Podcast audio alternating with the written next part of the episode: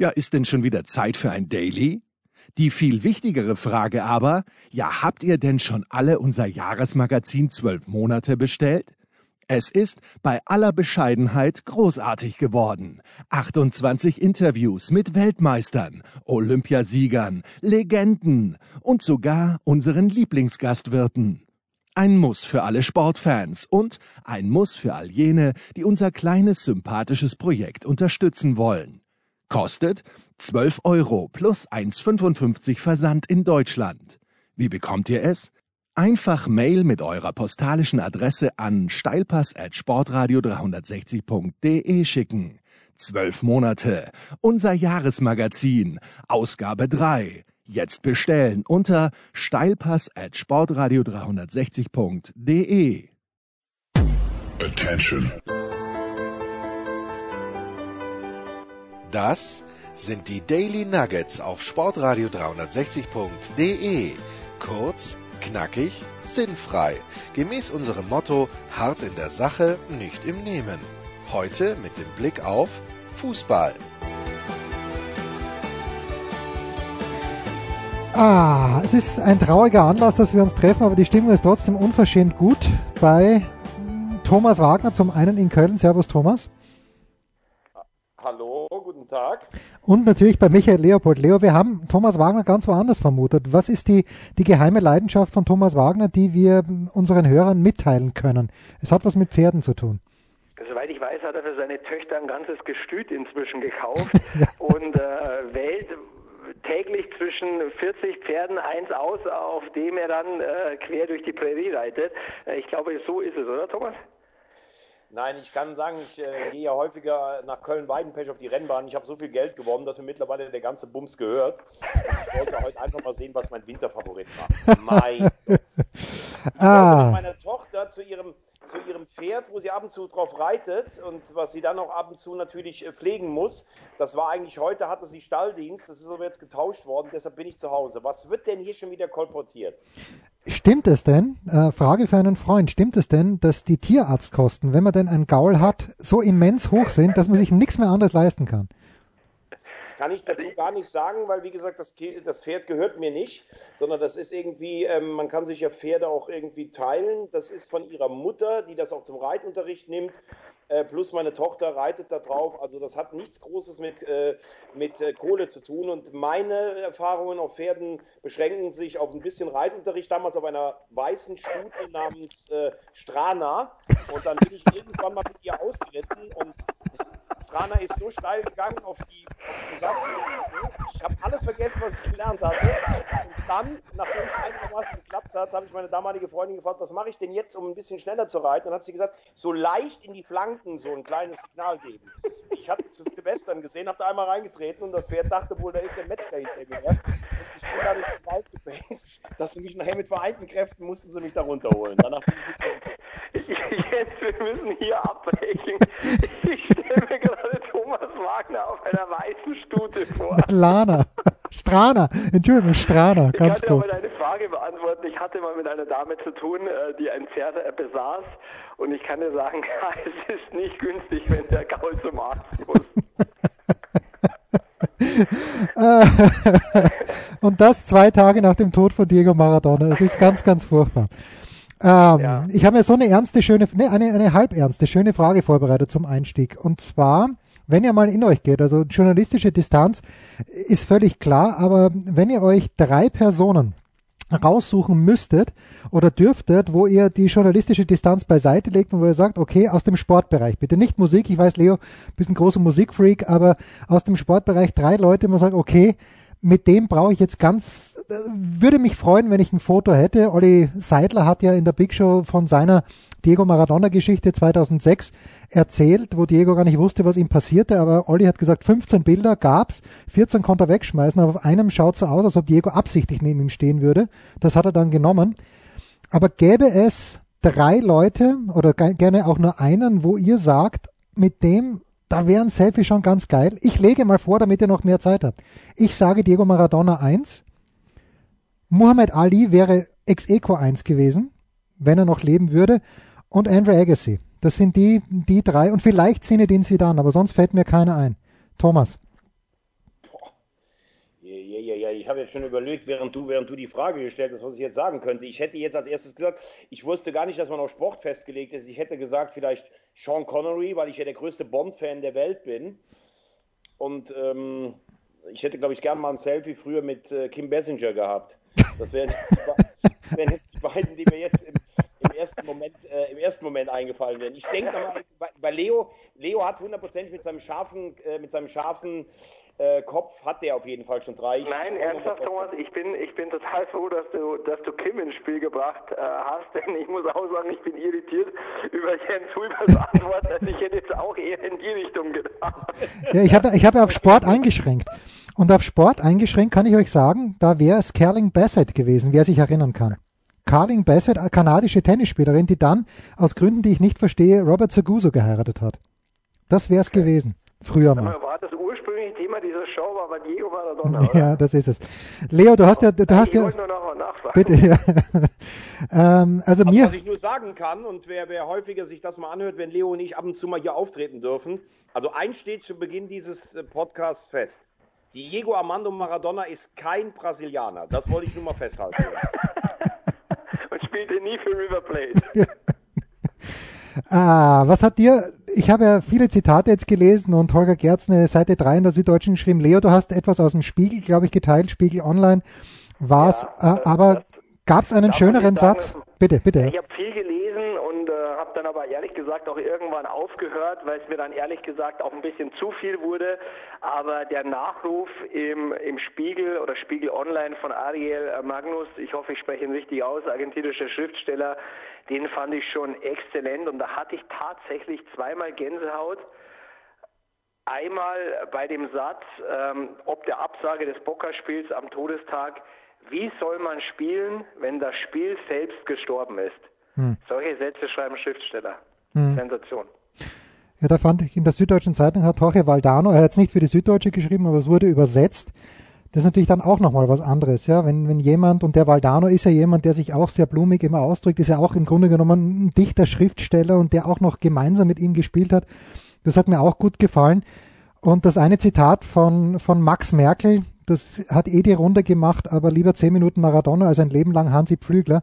Ist zwar nicht fair dem Pflügler gegenüber, Thomas, aber irgendwie hat der Merkel da viel Wahres Ja, gesagt. ähm, also ich habe äh, ich hab Valdanos Reaktion gesehen, als, äh, als er mit, äh, im Rahmen der Champions League, glaube ich, mit einer Kollegin gesprochen hat, der dann einfach nach zwei Sätzen angefangen hat zu weinen, aber so wirklich, also gar nicht aufgesetzt, null, sondern einfach, der konnte einfach nicht mehr weitersprechen.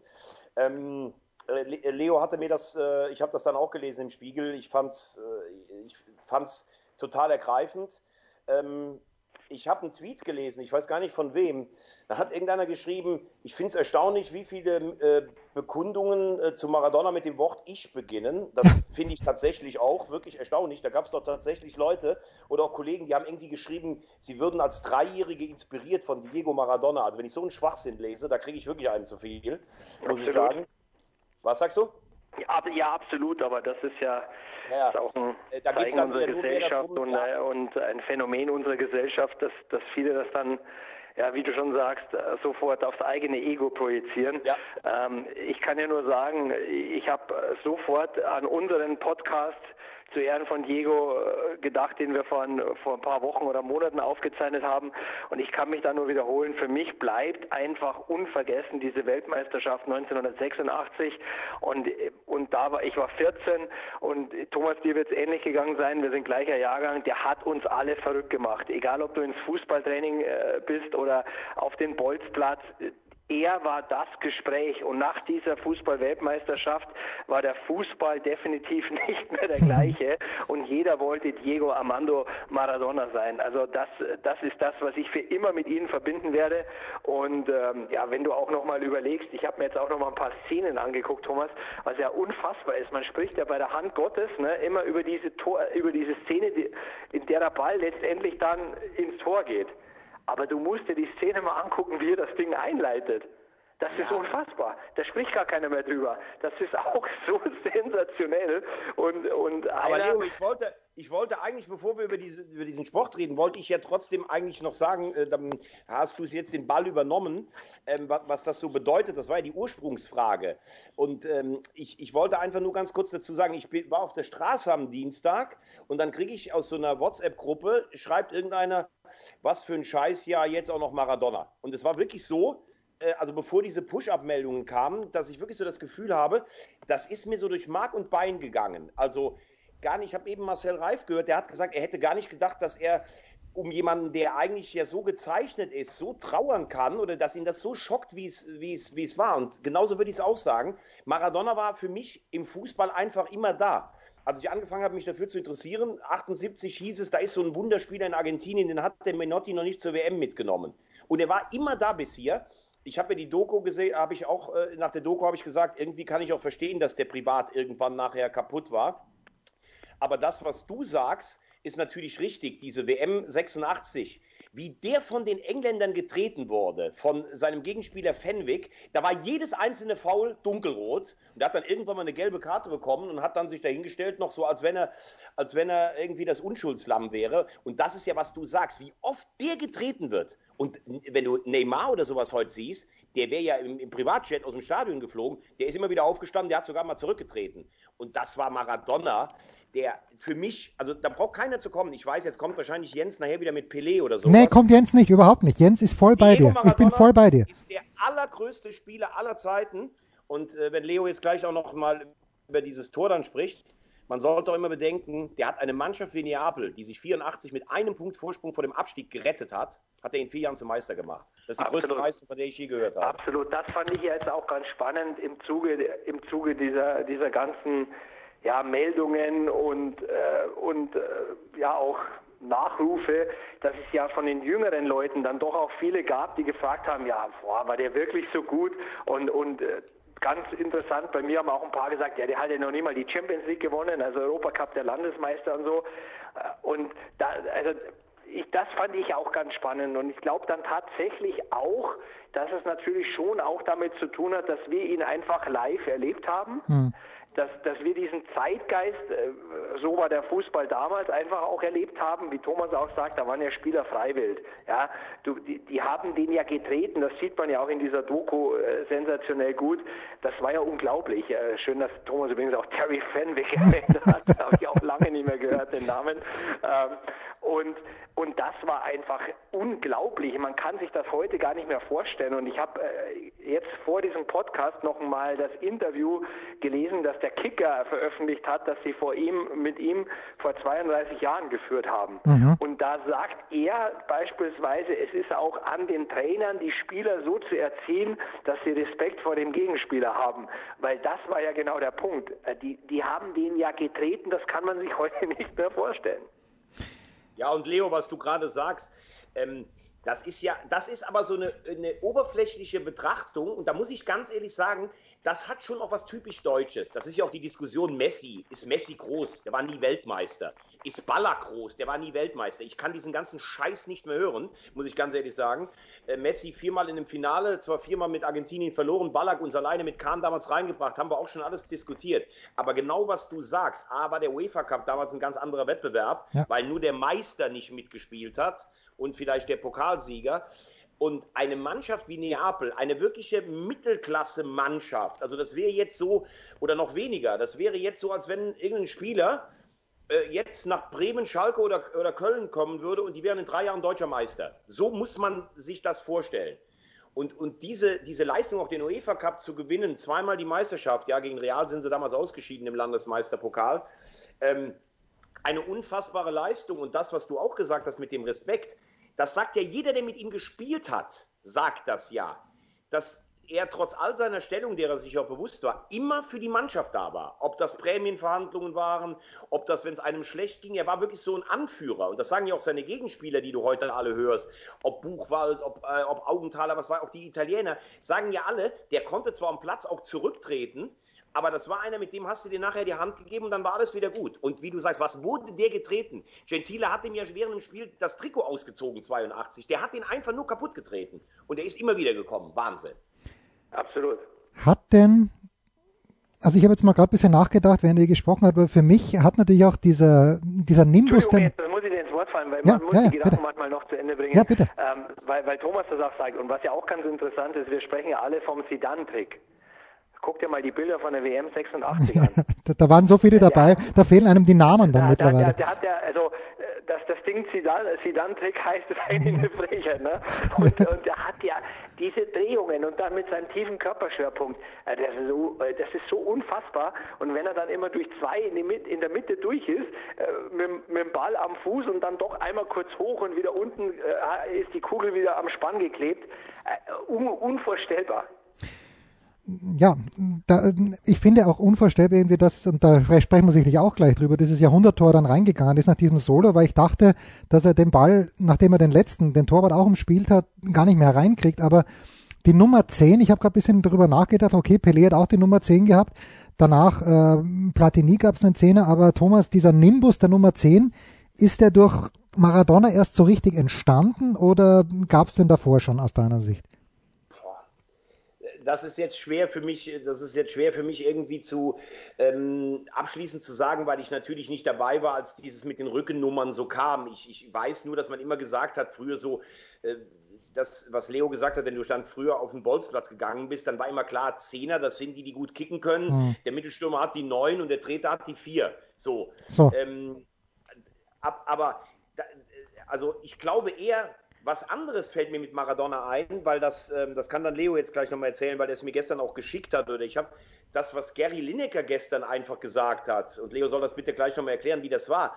Das ist für mich so ein bisschen das Entscheidende, dass alle, mit denen du sprichst, also wenn du gehört hast, wie Lothar bei Sky gesprochen hat über Maradona, natürlich, die waren auch persönlich, kann man fast schon sagen, ein Stück weit befreundet, dass die Größten wenn die über Maradona sprechen, dann doch nochmal ein ganz besonderes Timbre in der Stimme bekommen. Ähm, Leo, was du ja auch gesagt hast, wie das in der Kabine damals bei dieser Weltauswahl war. Ja, Gary Lineker haben wahrscheinlich inzwischen auch viele gesehen. Er hat ja auch davon berichtet, dass er im Zuge eines Spiels der Weltauswahl in der Kabine saß und Maradona hat den Ball im Sitzen hochgehalten während des Umziehens und alle haben sich schon gedacht, wow. Und dann sind sie raus und dann ist er im Mittelkreis und, und die Nummer hat er öfter gemacht. Ähm, Wir haben das witzigerweise ehrlich gesagt am Badesee oft gespielt, den Ball so hoch du kannst, senkrecht in die Luft äh, schießen und bei uns musste es dann, der, der, der Nächste musste ihn dann auch nehmen. Ne? Und man, man, weiß ja, was da oft rauskam. Und Lineker hat eben davon berichtet, äh, Maradona hat den Ball hochgeschossen, so hoch er konnte. Und Lineker dachte sich, was macht er jetzt? Und als die Kugel runterkam, hat er ihn Volley, Volley, wohlgemerkt, wieder hochgeschossen. Und Lineker meinte, das hat er am Stück 13 Mal gemacht und ist maximal dazwischen zwei bis drei Schritte gegangen. Er hat die Übung anschließend mit nach Barcelona genommen. Da hat es der Beste nach, nach wochenlangem Üben dreimal geschafft. Und das sagt halt auch so viel aus, ne? wie, wie gut er war. Und ja, auch sagt ja auch Lothar, dass der Ball und, und Maradona, das war, ja, das kann man nicht beschreiben. Ich habe heute Morgen, ich habe heute Morgen, ähm, haben das die Kollegen ähm, von Bild nochmal reingestellt, ähm, dieses Ding beim Halbfinale ähm, in, in München, wo Ja. er sich da warm Ja, macht. Live ist live, ne? Ja, ich hatte, das noch im Kopf, ich hatte das noch im Kopf mit den Schnürsenkeln, dass die offen waren und was der da gezaubert hat, aber das dabei wirklich so laut, das hört sich ja fast an, als wenn Live ist live, live auch im Stadion gesungen wurde. Und wenn du dann das Gesicht von Maradona siehst, dieses, wirklich dieses Strahlen, dieses Hm. Glücklichsein mit dem Moment, live ist live und ich kann hier mit dem Ball machen, was ich will. Das ist ja das, was auch Leo sagt. Der, der, der hat den ja über die Schulter, über den Kopf rollen lassen. Das waren ja Sachen, das, das habe ich heute noch nicht gesehen, 30 Jahre später danach. Und da war er dann wirklich eins mit sich selbst.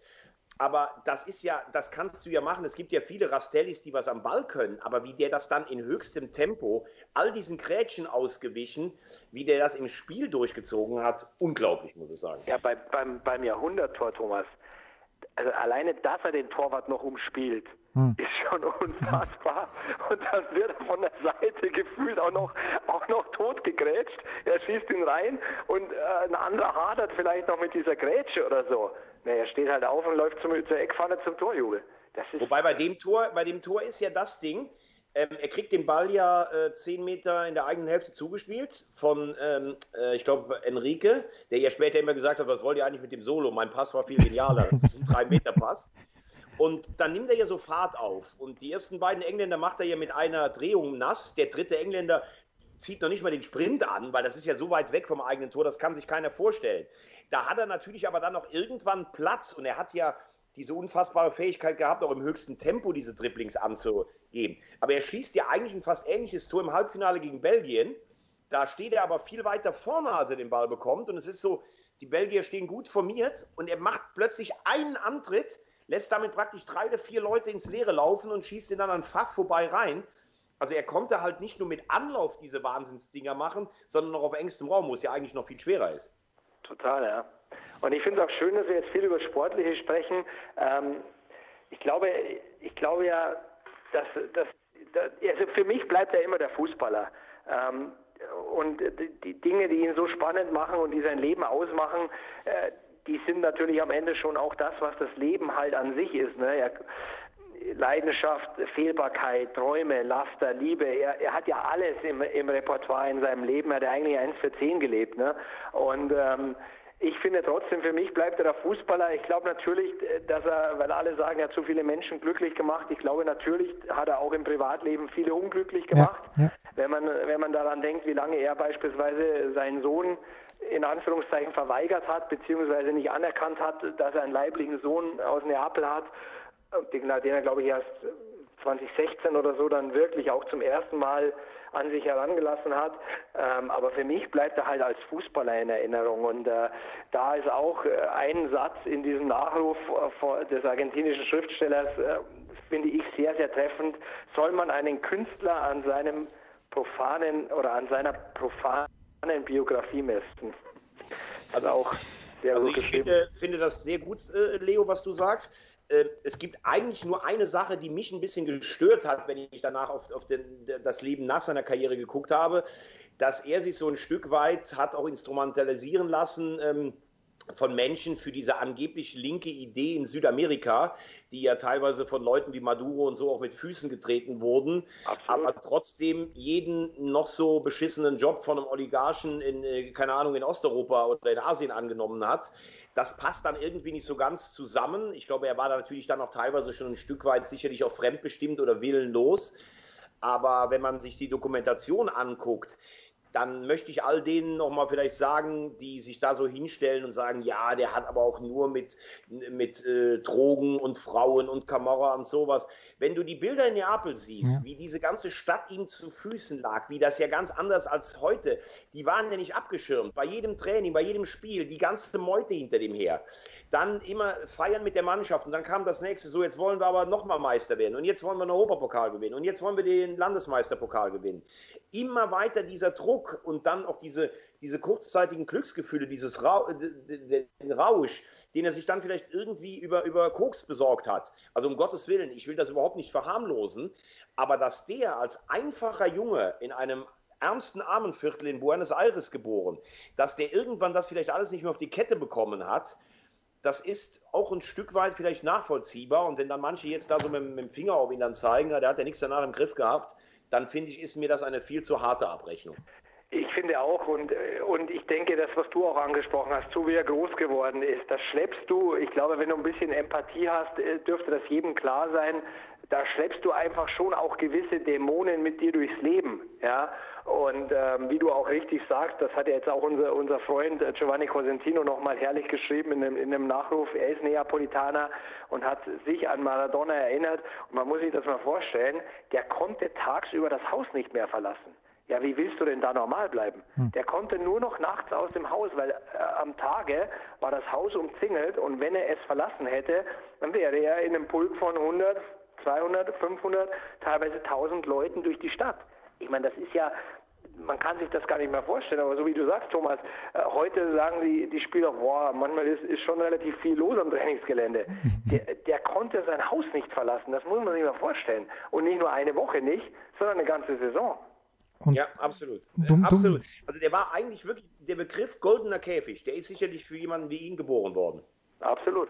Und man muss sich nicht die ganze Dokumentation anschauen. Also ja, man muss sich die ganze, aber wenn du nur die erste, die erste Szene, Spoiler Alert, wie er mit diesem Auto ins Stadion gefahren wird, ich habe gedacht, das ist gestellt. Äh, und das ist, es ist, es ist unvorstellbar, Diese eine Szene, Thomas, wie er, wie er durch die Menschenmassen und wie das Wahnsinn. Stadion voll ist, du musst verrückt werden unter solchen Umständen. Ja, ja absolut. absolut. Es stehen 80.000 da und wie die alle an dem rumzerren. Wahnsinn. Wahnsinn, wirklich. Ja, so, aber Leo, äh, ja, die Einleitung des Tores, die sind wir immer noch schuldig. Was war das Besondere an diesem, an dieser Hand Gottes?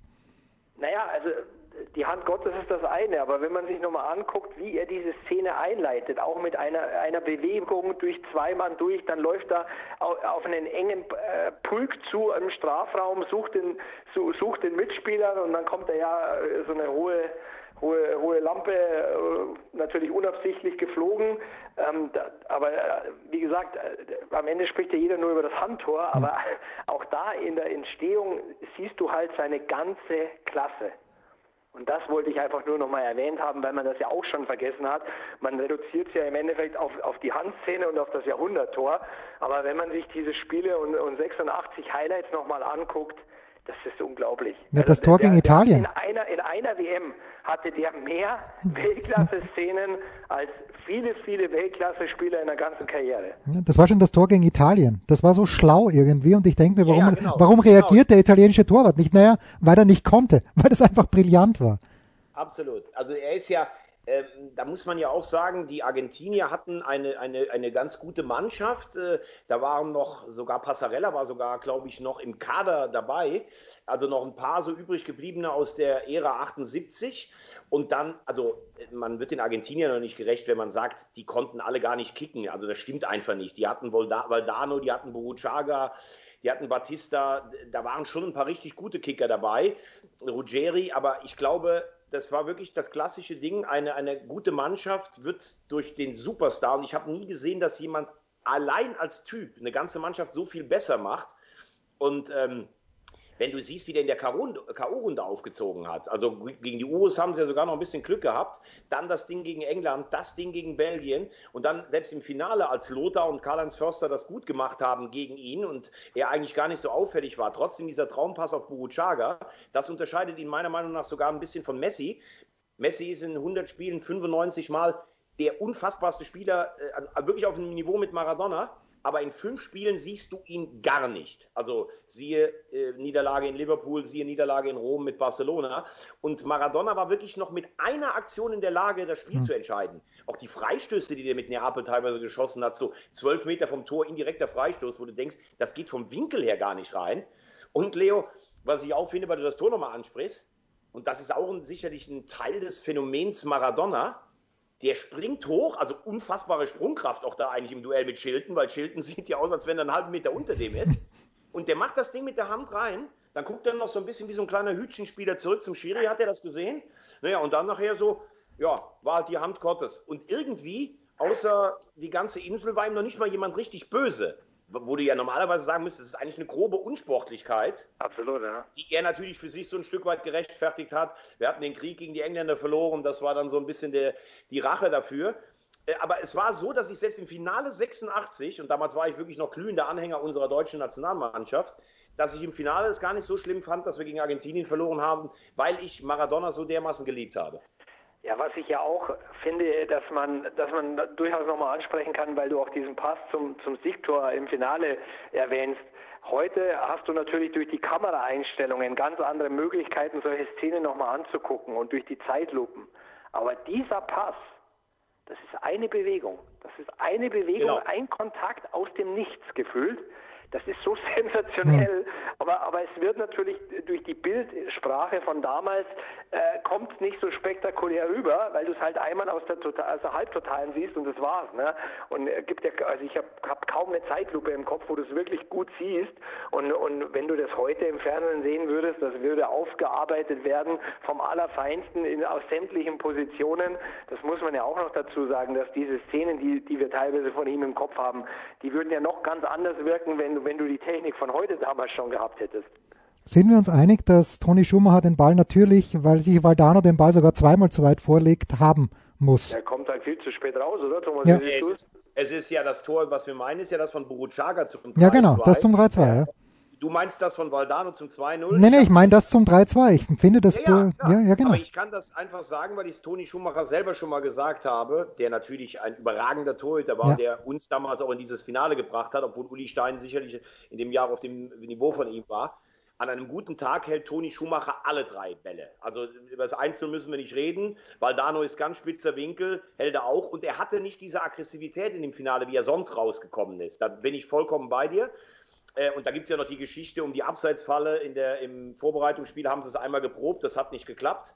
Deshalb stand Priegel auch hinten drin. Viele sagen ja, Priegel hat äh, vergessen, auf Abseits zu spielen. Nee, Franz hat das ja sogar bestätigt. Wir wollten nie auf Abseits spielen, aber die Deutschen nahmen 2-2 in dieser Luft da, die haben ja einen Euphorieschub gehabt, die waren ja hm. wie von Sinnen fast und wollten das 3-2 noch in der regulären Spielzeit, übrigens eine überragende Leistung der deutschen Fußballnationalmannschaft, ja. da überhaupt noch mal ranzukommen. Aber, Aber das Bruno Chaga kann den Ball übrigens auch querspielen, ne?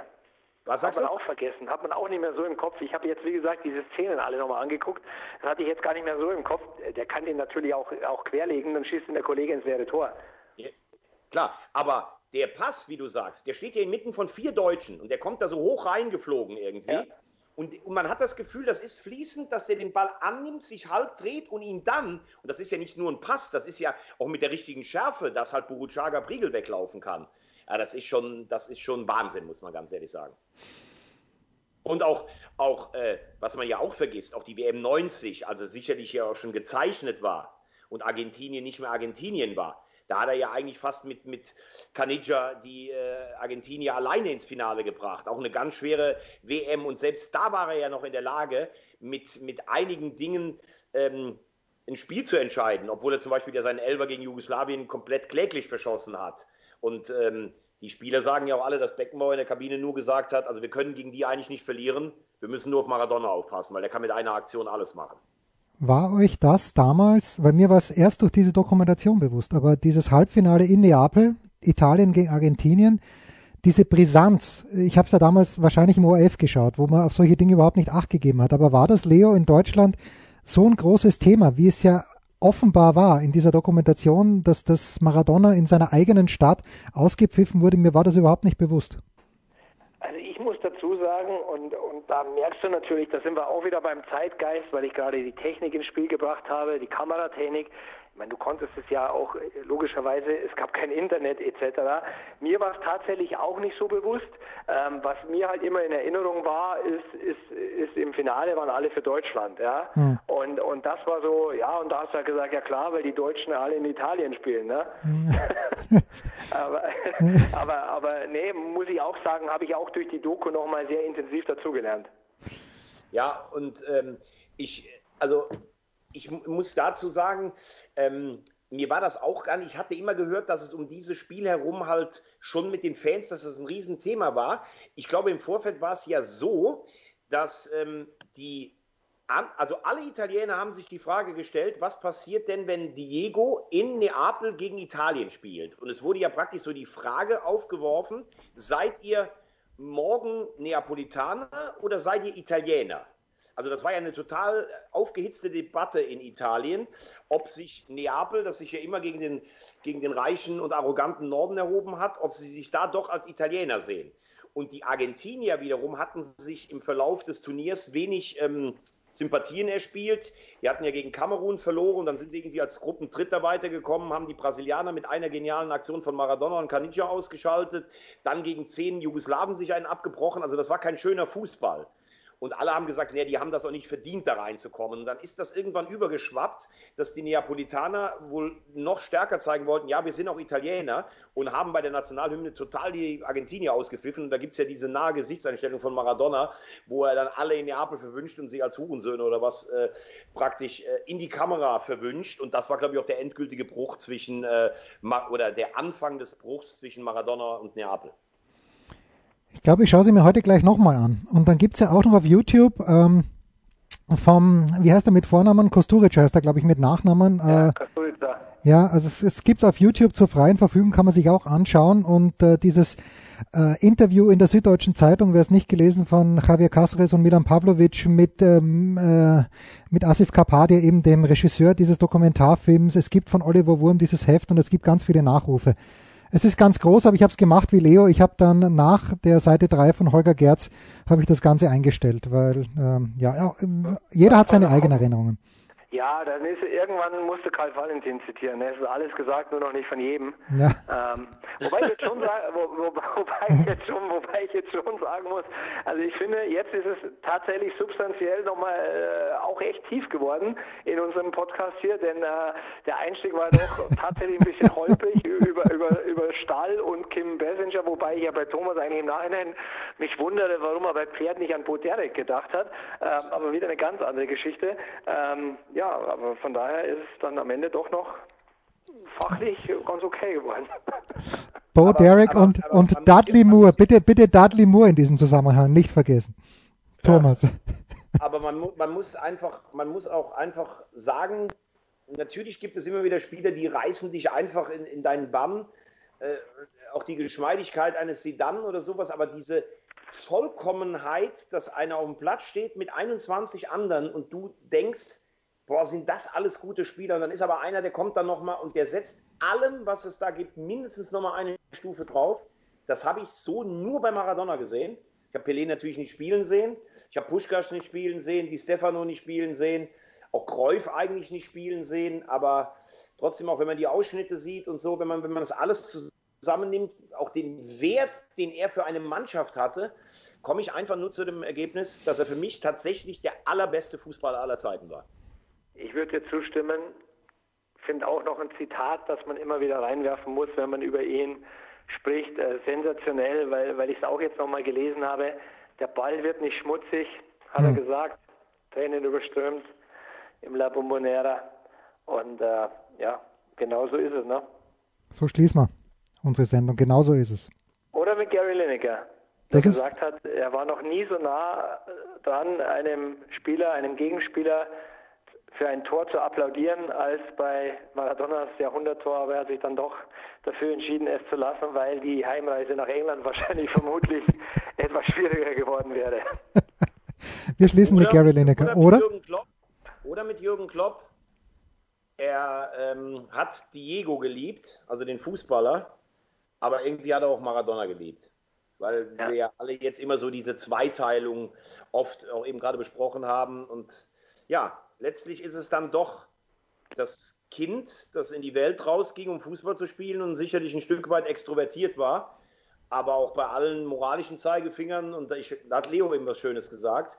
Ich glaube, wenn man sagt, Fußball ist auch in einer gewissen Art und Weise auch Kunst und kann Menschen glücklich machen oder in den Bann ziehen, wie das ja auch Musik kann oder, oder Kultur, dann glaube ich doch tatsächlich, äh, dass der Satz von Leo ist fast schon ein Vermächtnis. Er hat sicherlich deutlich mehr Menschen glücklich gemacht und ihnen was äh, gebracht, als er trotzdem, und das darf man noch nicht vergessen, da werden manche Menschen auch sehr drunter gelitten haben, als Menschen unter ihm äh, schlechte Erfahrungen gemacht haben.